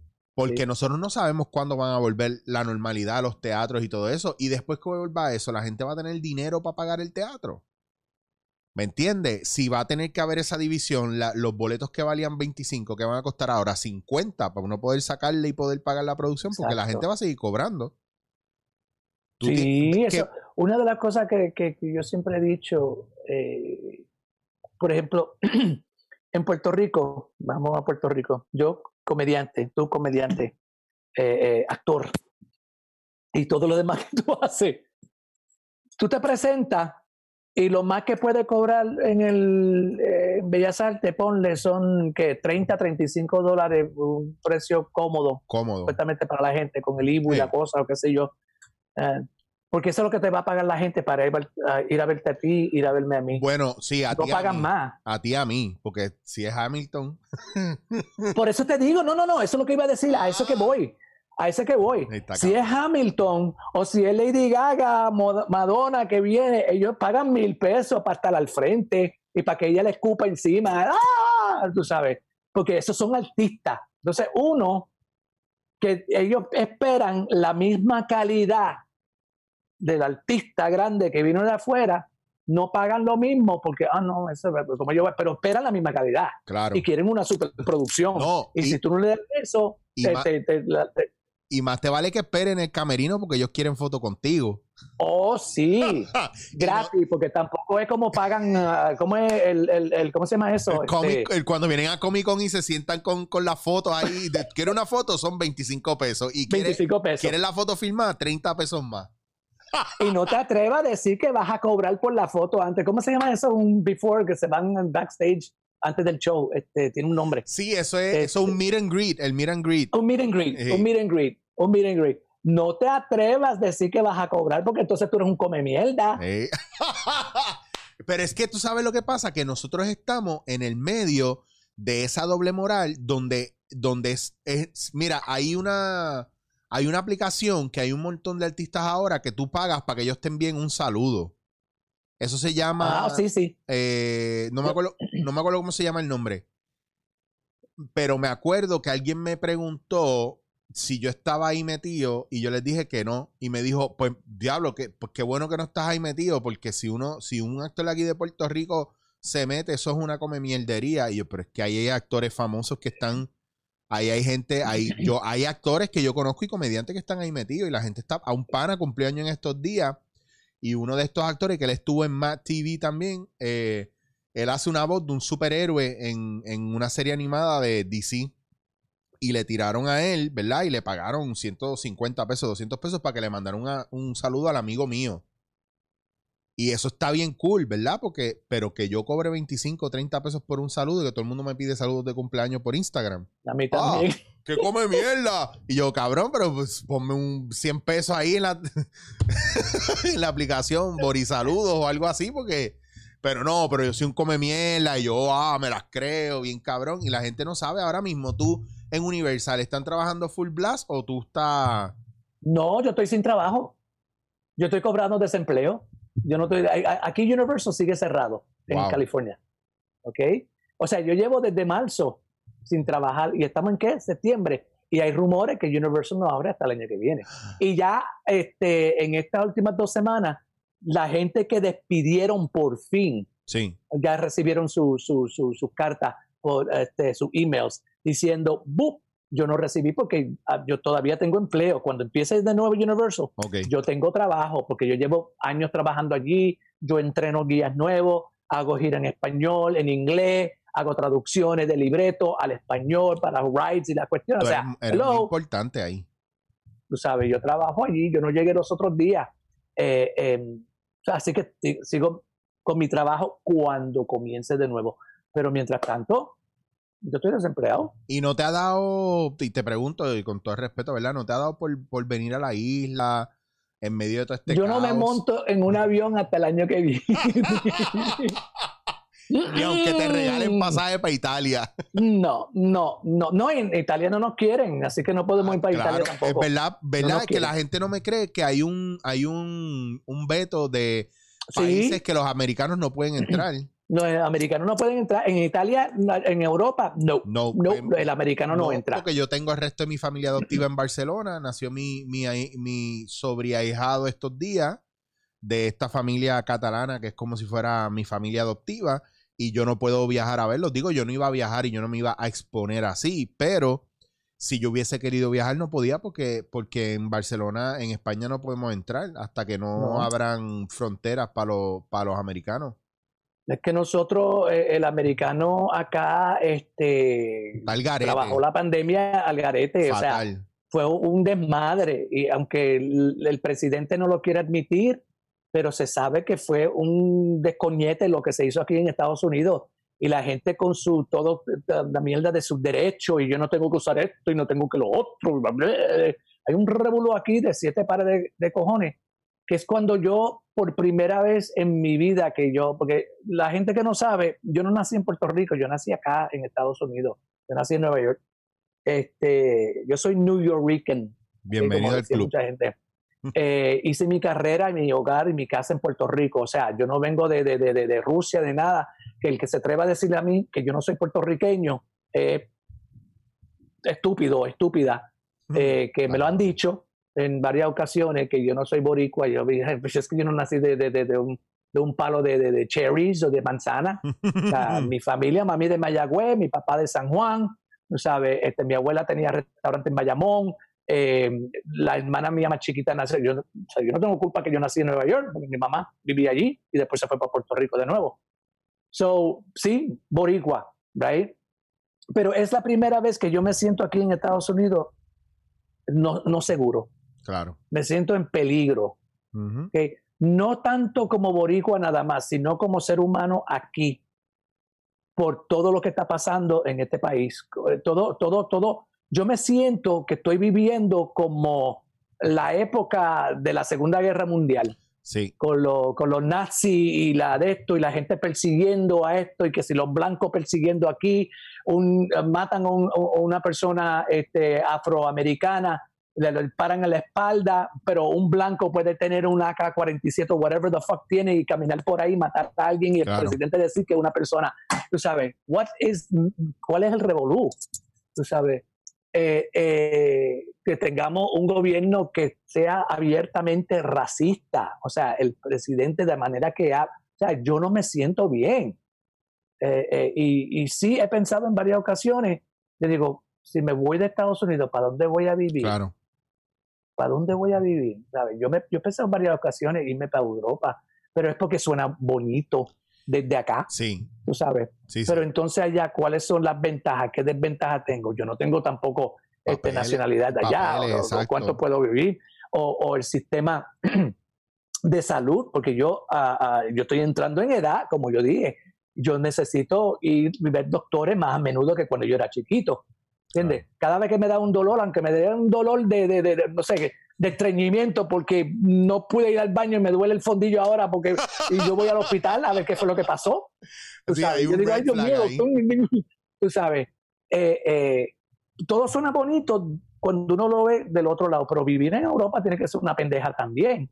¿Sabes? No es fácil, yo tengo amistades que viven allá y tienen que tener más de un, un trabajo porque Bueno, no da Yo te el puedo, dinero. yo te puedo decir de, de los años que yo estuve viviendo en Barcelona. O sea, también hay un factor de que, o sea, yo estuve en una mesa sentado comiendo y estaban barriendo el piso con los inmigrantes y de repente yo digo, gente, recuerden que yo soy inmigrante y uno de ellos me dijo, no, tú eres catalán, o sea, tú eres catalán y no, no, no, papi, no, no, yo soy puertorriqueño y soy americano, pues yo nací en el Bronx, New York, ¿me entiendes? Ay, Yo- como yo. yo ¡Ah! nací The ya- Bronx in the house. Tú sabes, Cross Avenue en la casa, Jacobi Hospital, esa es la que hay. Pero me entiendes, o sea, dentro de todo hay xenofobia, hay miedo, el gobierno Sí. dicta mucho o define mucho la manera en la que la gente se va a comportar con relación a los inmigrantes, a la gente en las diferentes clases sociales, ¿me entiendes? Y eso es heavy, so you're never safe del todo en ningún lugar, incluso hasta en Japón, que la criminalidad es bien baja en muchos sectores, hay xenofobia dentro de todo eso, este, porque yo lo he visto. Ellos no son bien abiertos a. Perdona, ¿de dónde tú eres? De Puerto Rico, viviendo aquí en Japón. No, papito, no. Tú no vas a sobrevivir Mm. mucho aquí. So, again, ¿cómo resolvemos estas cosas y cómo nos manejamos no solamente en medio de, de la pandemia, sino que el mundo no va a ser lo mismo? Y ahora, tú sabes, para ir dándole vuelta a esto, ¿has pensado qué quieres hacer una vez ya digan, mira, gente, ya estamos bastante safe? eh, empiezan a abrir los aeropuertos, empiezan a dejarte salir, empiezan a abrir los teatros, ¿qué es lo primero que quieres hacer? No, no, no tienes yo- algo ahí que está, ah, deja que hagan esto para que tú veas. Yo, yo lo que, en ese sentido, no, porque yo he seguido haciendo lo que yo siempre hago. Y gracias a las redes uno se siente comunicado, ¿verdad? En comunicación con, con medio mundo. Um, y, me he desarrollado de una manera que mi compañía, eh, Ray Bass Entertainment, que ahora es un LLC, ¿viste? Yeah. Eh, eh, estoy produciendo bajo eh, esa bandera, ese brand. Um, tengo unos proyectos que estoy ahora en asociación con gente incluso de Puerto Rico, eh, porque a través de las redes, pues uno puede ser, yo hago una cosa aquí, lo hago green screen, lo mando para allá, a través de WeTransfer, qué sé yo, sí. ellos lo, lo- lo empaquetan, lo ponen bonito, boom, boom, pa, tú sabes. Eh, tengo, yo tengo como cuatro proyectos. Yo tengo un amigo que me gufea, me dice, ay, ustedes los artistas siempre tienen proyectos y no hacen nada. Me dice, Cabrón. todo es proyecto, todo es proyecto, tú eso- sabes. eso no es culpa de nosotros, a veces son los productores. Sí.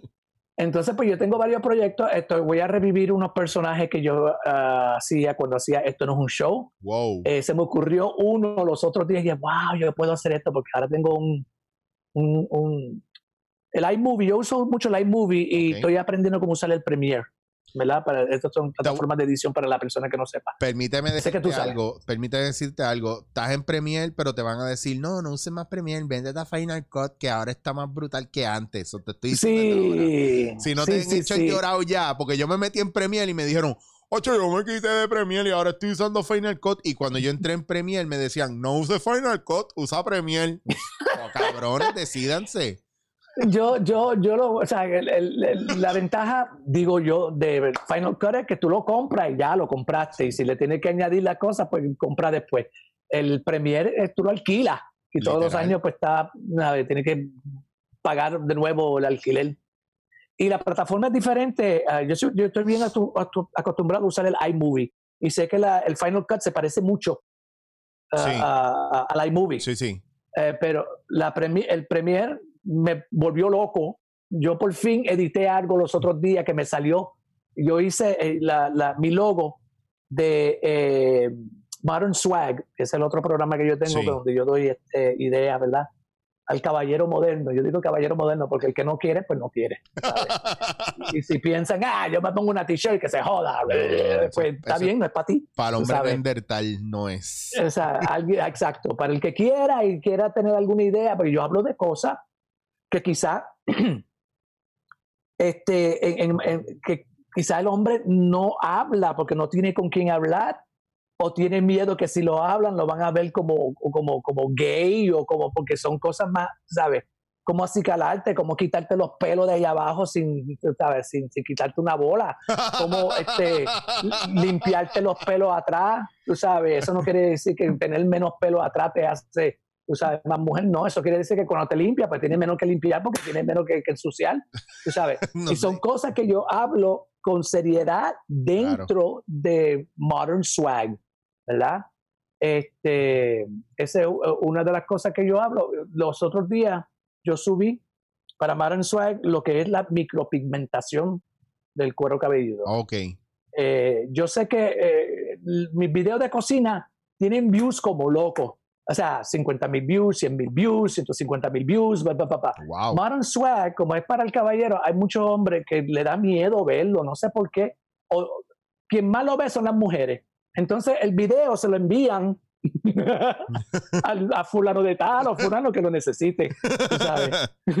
Yo, yo, puse, yo puse uno que tenía que ver con, con, con el acicalamiento, tú sabes, lo que era lavarse el pelo, cepillarse los dientes, sacarse las la, la costra entre medio de los dientes, cuestiones, o si apestan porque van al gym y meten la ropa sudada dentro de un este, De un- bolso sí. y después se lo ponen de nuevo y tú hueles a bomba. Tú sabes que en Puerto Rico tú pones ropa en un tendedero y si llueve, esa ropa tú la tienes que lavar de nuevo Sí, porque pues apesta diablo bombar, claro. Se abom- se abomba, Sí. sabes, aunque está afuera, pero se mojó de nuevo, apesta diablo. Yo lavo ¿Sabes? ropa aquí probablemente cada dos días, porque yo me, me pongo, me quito, si sudo, cambio, a veces yo, la, yo las cuelgo y si yo, si yo siento un olor raro, me lo quito porque, unfortunately, yo sé que esto va a sonar funny o a lo mejor me, hasta me quieran coger pena, pero cuando tú eres grande, gordo y peludo, la gente piensa que tú eres puerco. Y es una cuestión... Eh, eh, Y eso es, es una falacia. Claro, yo, yo me pongo, yo me hago mis aceites para la barba. Yo, yo cada vez que via- he viajado, yo compro, por ejemplo, en Colombia, yo voy a Palo Quemado, que es el mercado central de Bogotá, y yo compro aceites esenciales ahí. Cuando llego acá, yo hago mis mezclas de aceite, lo pongo en spray, pa, pa, pa, y con eso yo me peino. Yo soy loco peinándome la barba. Always. Como yo estoy tres veces al día, yo estoy así. Y siempre estoy, porque, porque esa es la cuestión. Y lo, lo más que me han dicho la gente alrededor mío es, qué rico tú hueles siempre. Qué rico yo tú hueles. Y yo no uso perfume. ¿eh? Eso es, tiene que ver con, con mi aseo personal porque, porque es eso lo que, hay un mito que de que los gordos todos apestan a bombao y no. Yo cono- No. he conocido dos o tres que sí, pero no, no somos así todos. Ay, tú sabes la gente con quien eh, eh, que yo he estado cerca, que, flaca, con barba, y tú tienes que salir cogiendo porque la peste que sale de ahí. Porque aquí el americano, no, nosotros los puertorriqueños, tenemos una costumbre, no sé si es herencia taína o qué es, que uno se, se- y por el calor, uno se baña mucho. Digo, Sí. yo me ducho, no me baño, a mí no me gusta bañarme, pero yo no me puedo meter en agua sabiendo que esa agua está sucia y yo estoy todavía metido ahí adentro. Tú sabes. Yo digo, no, porque si yo me estoy lavando el fondillo y al frente y esa agua está sucia, yo todavía estoy sentado aquí. No, yo me ducho para que eso se vaya por el de esto por abajo, ¿verdad? Yo no, no me gusta, no me gusta. no me gusta. So, yo he estado al lado y, dentro de lo que yo he hablado de- dentro del Modern Swag, yo digo, mira, tú tienes una bala, tú tienes que cuidarla Claro. tú tienes que su aceitito, su, tú no dejas eso así todo hecho una porquería. Y cuando la, mientras más pelo y la comida que se mete entre medio, tú tienes que estar encima de eso. Claro. Sabes, y en los como pelos hay todo. mucha, mucha bacteria y un montón de cosas que se alojan ahí. Entonces, mira, ya a mí, a mí me crece más el pelo a- aquí en este lado que en este. So, ya mañana, ya yo sé, esta semana yo tengo que ir al barbero para que me arregle todo esto. Me deja así calado y yo sigo, mira, con lo mío. Y en la cabeza yo me echo spray. Yo tengo un, un spray de aceite de coco Y yo le pongo que sí, fran- eh, aceite de frankincense o lavender y eso. Oh, wow. ch, ch. Pues me gusta porque como yo también, yo sudo, pues a mí no me gusta que la gente me sienta sudado por ahí, tú sabes. Y siempre- o sea, tú estás consciente, igual, tú eres Ya. igualito que yo. Mira, son dos tipos de cuerpos diferentes y sin embargo yo soy igual. claro. Yo, si voy a ir a un sitio, si voy a trabajar a un lado, yo, yo tengo esa costumbre, yo me, me, me, me ducho, ¿sabes? Me doy el bañito y eso, claro. me arreglo, cuestiones, este, desodorante yo uso también, yo me cicalo, yo me bajo los pelos de aquí, yo me bajo, ¿sabes? Cuando, Sí. cuando es necesario.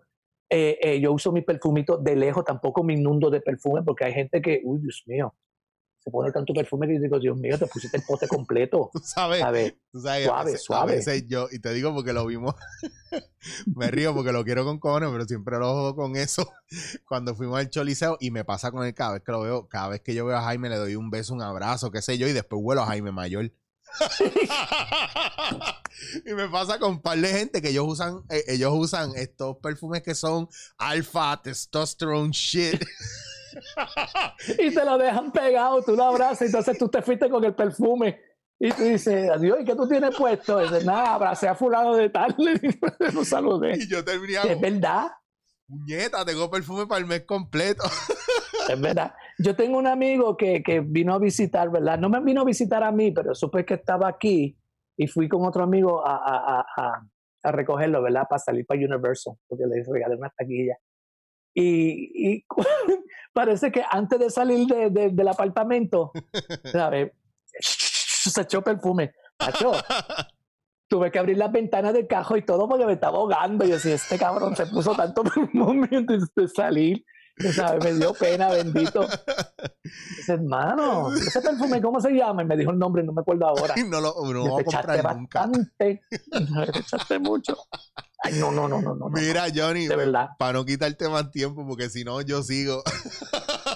No, yo sigo. Estoy mirando, estoy mirando tu silla. Tú tienes la silla The Beast. Sí, Estoy eso mirando es, tu silla. Eso es, mira, eh. Gracias, Este, gracias a la gente Lorna- de FX, Lorna, Lorna, al palo. Lorna abrió allá en, en, en el San Juan Mall. Mall of San Juan están Pero- ahí la, la tienda Beast, que los tengo. Yo, Beast. yo siempre le hago promo ahí a la gente de FX y la gente de Beast, que voy a aprovechar y ya que te tengo aquí, que la gente sepa que si quiere sillas de gaming o accesorios de gaming, usted puede pasar por la tienda Beast y también si va a la página de OFX, pone el código Chicho y tiene un 10% de descuento solamente en sus muebles y en sus accesorios de gaming. Eso era todo. ¡Wow! Ya sé, yo no sabía que era de cuestión. Digo, yo sé que Lorna tiene la tienda, pero yo no sabía que tú estabas Sí. bregando con la tienda. Pero déjame enseñarte algo. Vengo, vengo bien rápido. Zumba. Mientras tanto, voy a joder con la gente con el hecho de que eh, yo tengo una mesa que sube, es hidráulica. Miren esto. Miren, para que se, para que se rían. Vean, vean esto.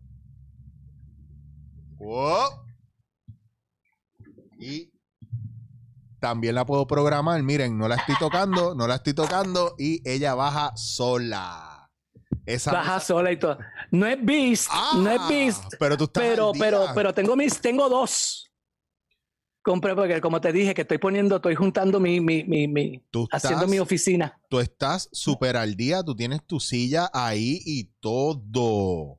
Tengo, o sea, tengo, tengo, no una, tengo dos que mandé a comprar. Mira qué guillao. O sea, te estoy, te estoy diciendo, como te dije anteriormente, no soy gamer, pero estoy preparando mi suite para Muy bien, tienes tu man cave ahí. Es que eso, tú sabes lo que pasa. Yo pienso, y esto no es una cuestión de, de, de macharranería ni nada. Yo creo que el ser humano en general siempre busca su espacio, ¿verdad? Y su comodidad, pero sobre todo su dónde va a pasar su thinking process, su alone process. Y para mí es bien importante ese espacio también. Incluso después te envío una foto, ya te envié las de las de todas las de Bowie. David Bowie. Ahora te, Yeah. después te envío una foto del setup que hicimos cuando tú viniste a casa. Yo tenía una mesita chiquitita de esas de merendero, ¿verdad? Con la computadora y cámara enganchada. Ahora que tengo la mesa y ahora que tengo la silla y todo, yo me acomodé en la misma esquina, pero tengo las luces trepadas, ¿verdad? Que después voy a hacer un video a la gente para que vean cómo yo cogí los mismos brazos de los micrófonos, estos brazos, y yo le cambié esta tuerca que va aquí, esta que esta de aquí. yo se la cambié a lo que se llama un tercio, whatever, para para poder poner, mira. Las luces. Ahora te voy a enseñar. Puedo poner cámara Oh, wow. o puedo poner las luces que también están puestas en, en ese tipo de, de brazo y las tengo enganchadas por toda la mesa. So, después le voy a enseñar a la gente qué, qué piezas son las que necesitan para tú cambiarlo. Y como esos brazos a veces valen 25 dólares, 40 dólares, depende de la calidad que tú quieras. Yo compré, este es más caro porque tiene el cable por dentro. So, right. Tú nunca ves el Tú cable. nunca pero- ves el cable. pero es una chulería y, y- y me he envuelto con esto, tú sabes, haciendo lo de los podcasts y todo, que ha sido gracias a la pandemia. So, might as well, tú sabes, nosotros sigamos viendo cómo nos seguimos educando y reeducando y qué sé yo. Y yo quiero, de verdad, Johnny, cuando vengas a Puerto Rico, tienes una invitación aquí a nosotros de degustar aceites de oliva en diferentes panes. Yo necesito que tú entiendas una cosa y no es chiste. Cuando tú vengas lo vas a ver. Yo tengo cuatro, cinco, seis tipos de aceites guardados en toda la casa. O sea, está el aceite de oliva que yo uso for the everyday seasoning and cooking light. Tengo aceite de oliva que es, no, no, no, esto es para pan, solo para pan. Y después tengo el otro, Wow. no, no, no, no, esto es para ensalada, no lo toque. Y después tengo el, no, no, no, no, no, esto es para la carne, no lo wow, toque. de verdad. Sí, porque los, los- los sabores, los profiles de, de- y la- las características de cada sabor funcionan bien con X o Y. Es un pairing en la comida, es como lo del café. Por eso, o sea, Café, el vino. O sí, sea, que hay diferentes sabores, diferentes how light, how dark, how this, Y- ¿verdad? y exactamente. Entonces, unos aceites van mejor, por ejemplo, para el pan con tomate.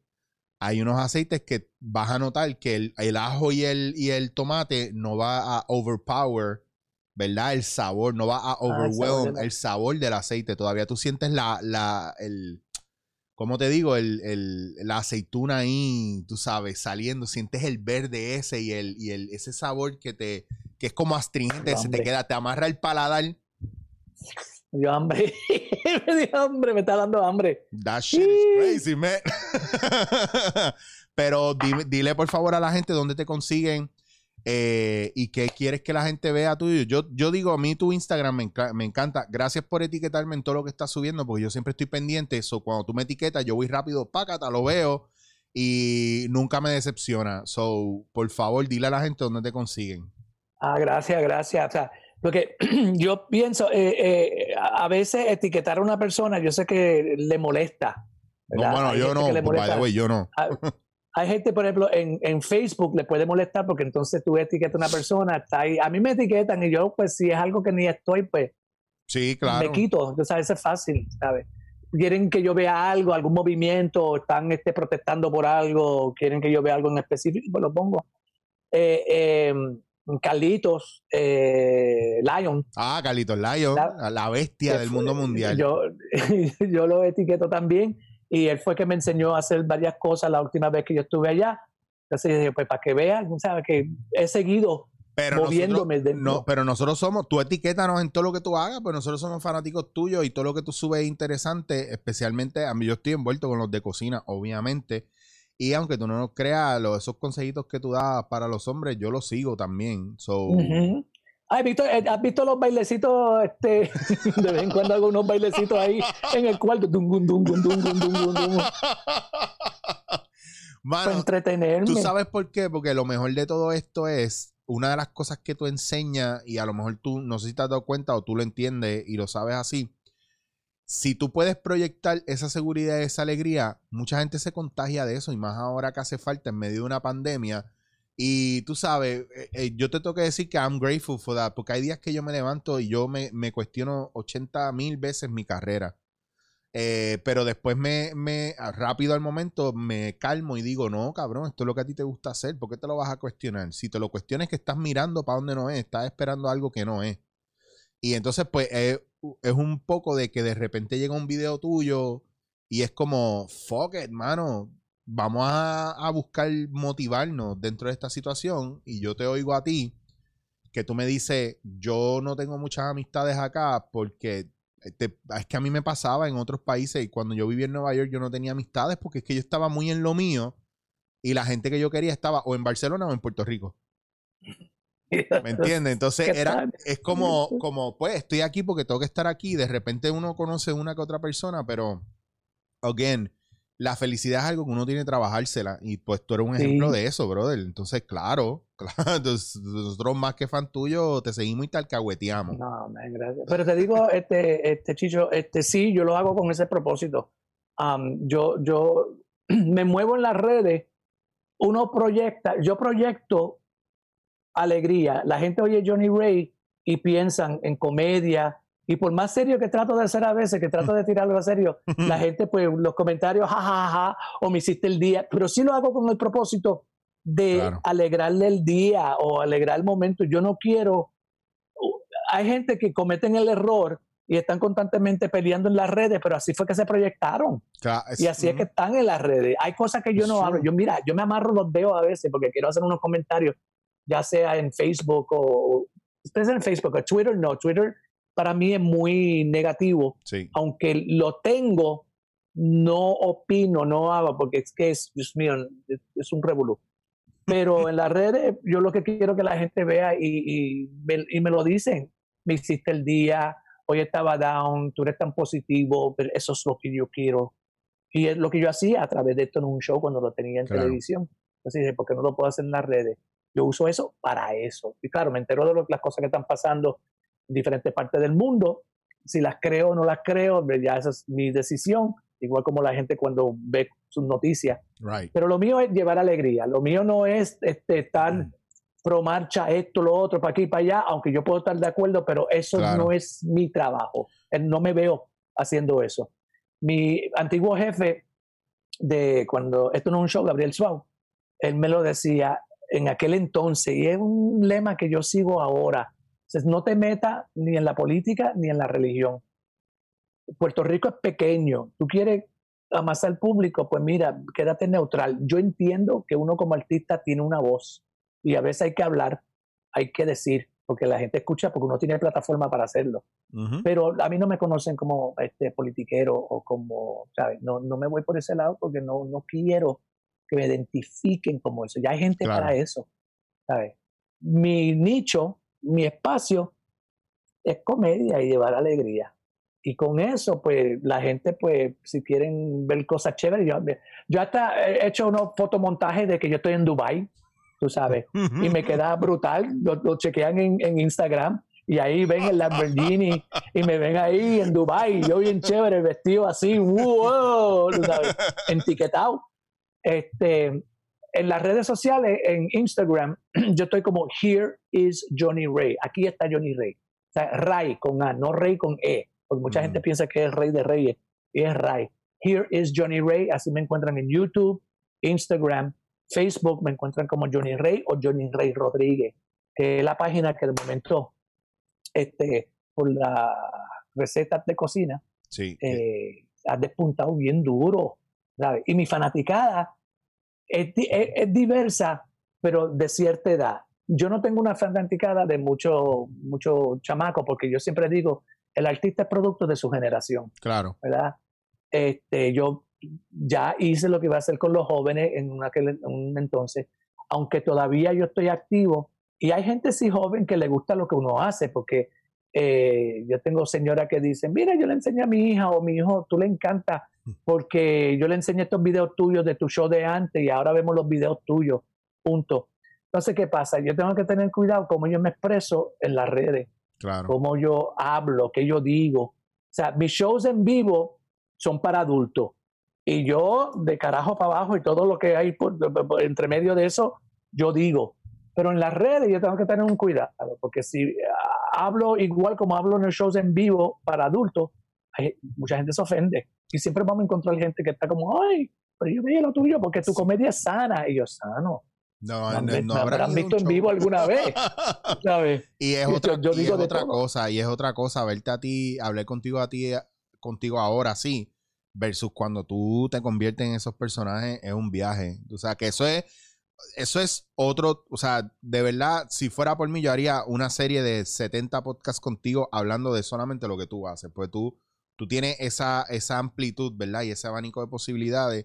Y yo quisiera ah, disectar, ¿verdad? Todo, todo, cómo tú te metes en todos esos characters porque a mí me parece increíble la diferencia, no solamente en el estatus del personaje, sino en la psicología del personaje, el movimiento, el cuerpo te cambia completo, loco. O sea, a mí me... que diciéndome eso ahora, a mí me lo dijeron en, otra cosa que yo estuve hablando. Eso mismo que tú me dices, se me pararon los pelos que tú me digas eso. Que cada personaje es distinto al otro. Sí. Lo que, lo que tú dijiste, cómo camina, cómo habla, la psicología del personaje.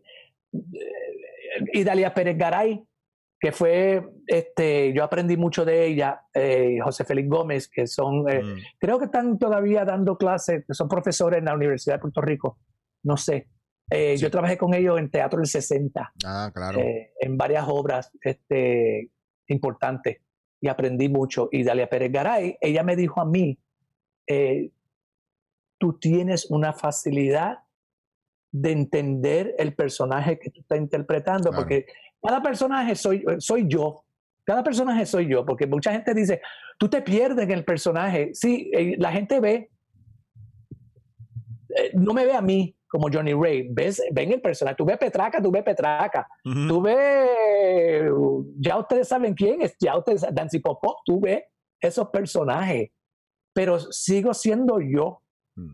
dentro de esos personajes, y yo no, yo no, yo no digo que me desaparezco, tú estás viendo una parte de mí, claro, bueno, porque, porque a tú, el trabajo que tú haces como actor, en el caso tuyo, te, digo, si me dejan aquí estoy siete horas más, tú, por favor, también tú me dices, mira, cabrón, deja de estar abriendo ventanitas porque no, no paras, pero, pero es que me parece interesante porque tú y yo no hablamos mucho así a profundidad y yo uso esto de excusa también para hablar un poco contigo más a profundidad, ¿verdad? Porque para eso me sirve el podcast.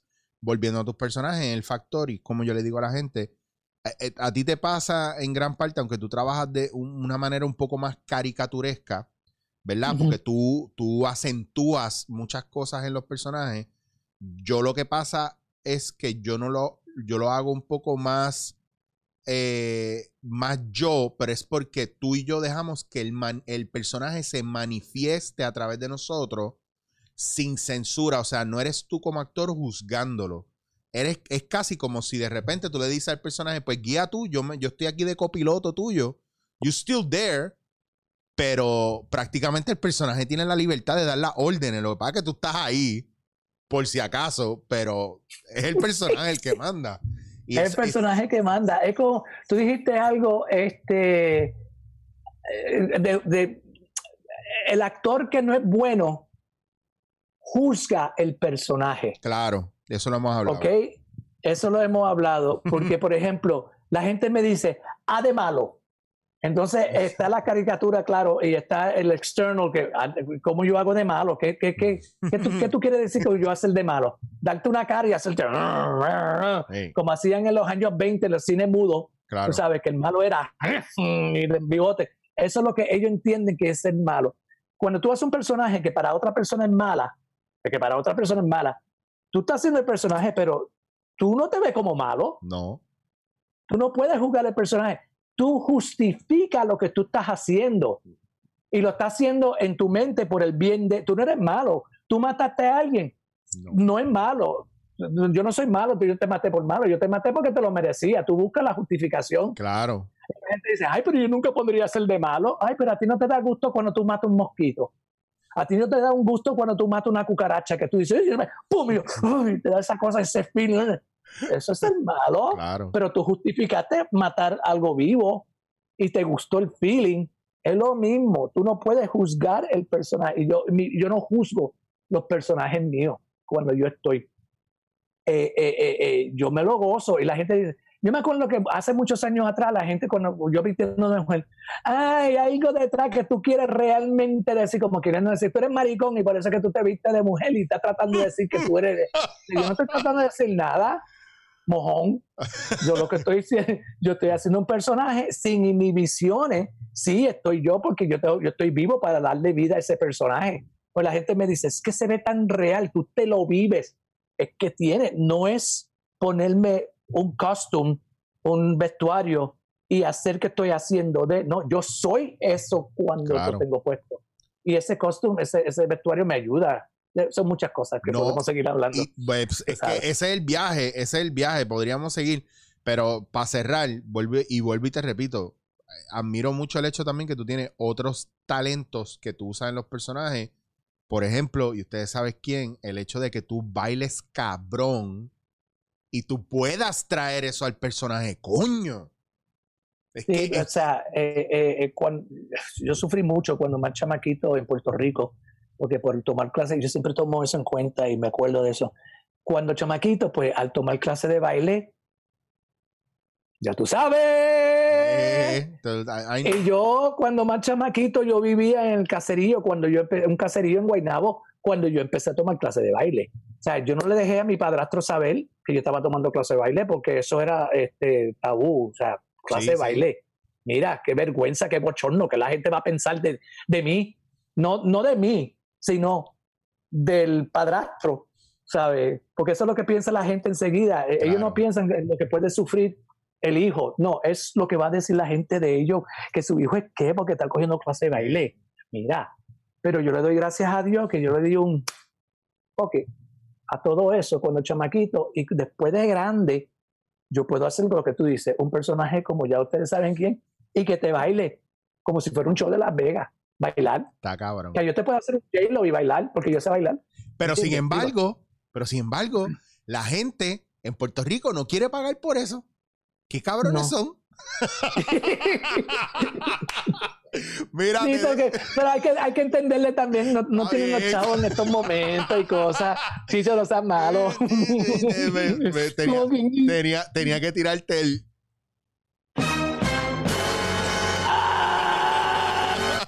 Ven acá, este, a- a- ahora, ahora hablamos.